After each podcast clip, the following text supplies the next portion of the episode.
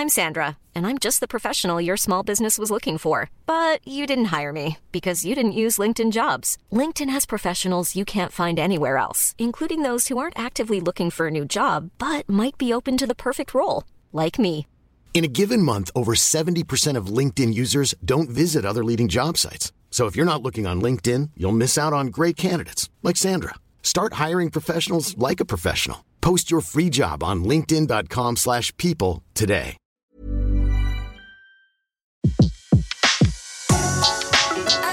Le meilleur de séances radio est maintenant sur We Love Cinéma. Séance live, l'actu cinéma des blogueurs. L'actu cinéma des blogueurs et on retrouve Jérémy Pontieux de l'infotocourt.com. Rebonjour Jérémy. Rebonjour, de nouveau. Alors là, vous avez décidé de me faire peur. Un film qui est dans les salles depuis mercredi euh, dernier déjà. Ouais. Euh, voilà, euh, avec euh, avec un sujet qui en a fait frémir plus d'un euh, depuis très longtemps. Et c'est bien sûr ça, le fameux clown. Eh oui, le fameux clown euh, légendaire euh, adapté du roman de Stephen King qui était une véritable, euh, je dirais, œuvre tome, euh, un tome, enfin une œuvre somme euh, de Stephen King, fait plus de 1000 pages hein, à l'origine. Là, c'est la première partie des deux parties du livre d'ailleurs. euh, le film adapte cette première partie-là avec des enfants.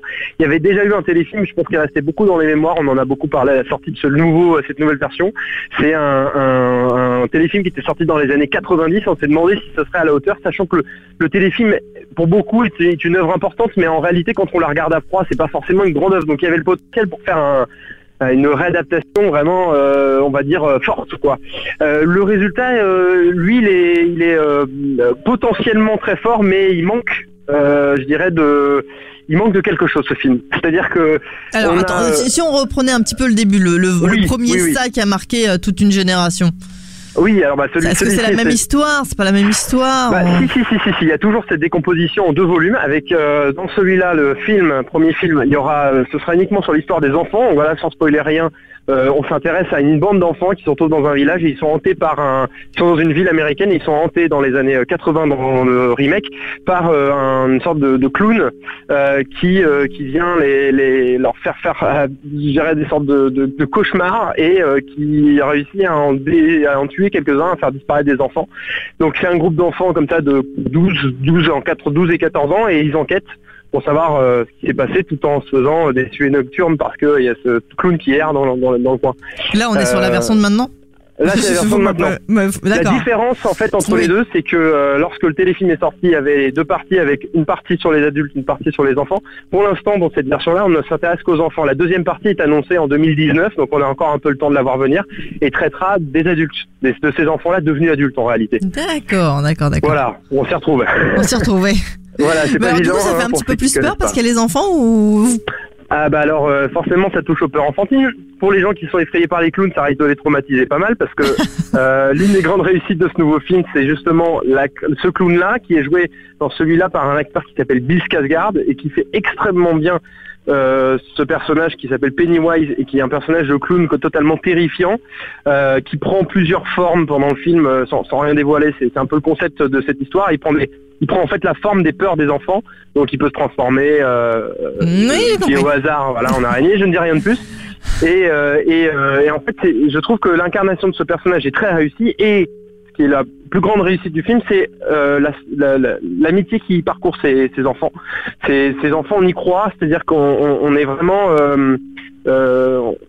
d'amitié pour ces pour ces gamins, on, on a de l'empathie pour eux et c'est ce qui fait euh, généralement déjà la qualité d'un film d'horreur. C'est-à-dire qu'on on n'a pas envie qu'il leur arrive des choses.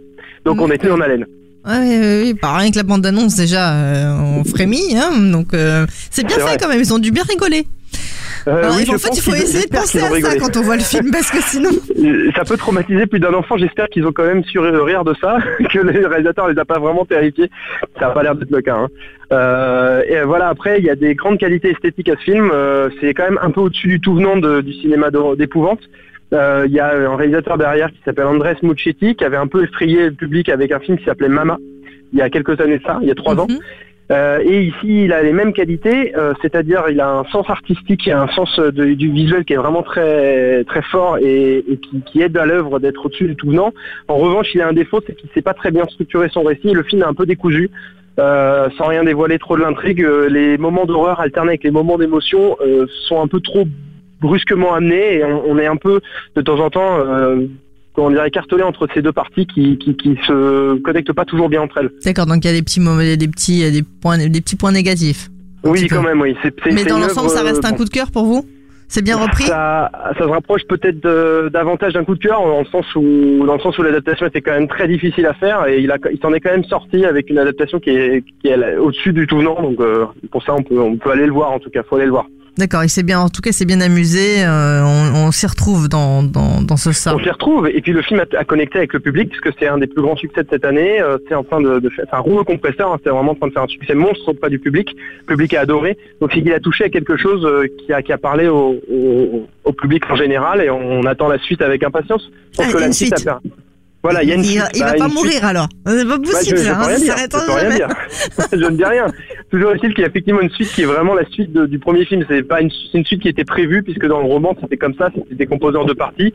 Là, il a daté la première, la deuxième arrivera en 2019, donc on a le temps. D'accord, on s'accroche bien sur son euh, fauteuil en tout cas. Ouais, oui, oui. Ça, euh, ceux qui, ceux qui, qui aiment bien se faire peur, euh, se feront peur s'ils sont assez euh, sensibles à ça. D'accord. Ça, toujours dans les cinémas, en tout cas depuis le 20 septembre. Coup de cœur de Jérémy Pontieux. Merci beaucoup. À très vite sur Séance Radio. On se retrouve dès ce soir en podcast sur SoundCloud, iTunes et tous les autres agrégateurs à partager à volonté, bien sûr. Et en tout, on retrouve toutes les infos sur l'infotoutcourt.com. Merci sûr. beaucoup, Jérémy. À très vite. Bah, merci et puis à très vite, oui. De 14h à 17h, c'est la séance live sur Séance Radio. Retrouvez l'ensemble des contenus séances radio proposés par We Love Cinéma sur tous vos agrégateurs de podcasts.